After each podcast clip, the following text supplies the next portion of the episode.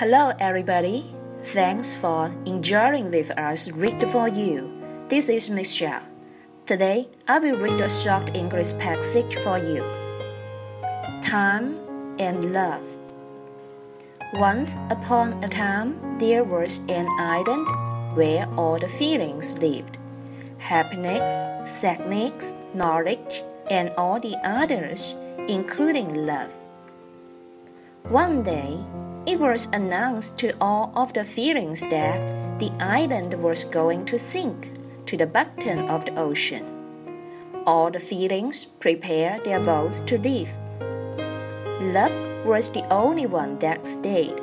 She wanted to preserve the island paradise until the last possible moment. When the island was almost totally under, Love decided it was time to leave she began looking for someone to ask for help. Just then, Richness was passing by in a grand boat. Love asked, Richness, can I come with you on your boat? Richness answered, I am sorry, but there is a lot of silver and gold on my boat, and there will be no room for you anywhere.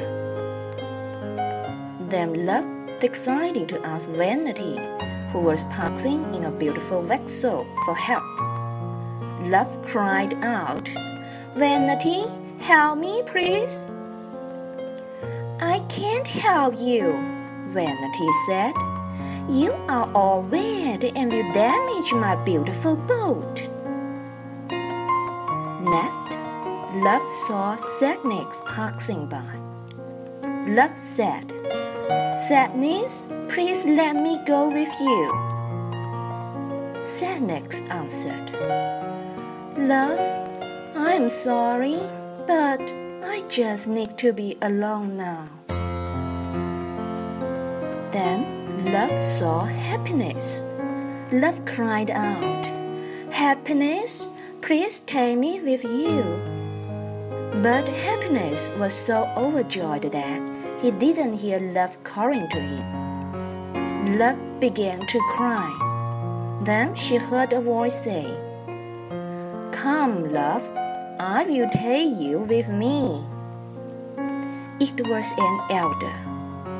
Love felt so blessed and overjoyed that she forgot to ask the elder his name.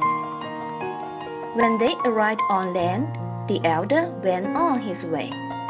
Love realized how much she owed the elder. Love then found knowledge and asked, Who was that helped me?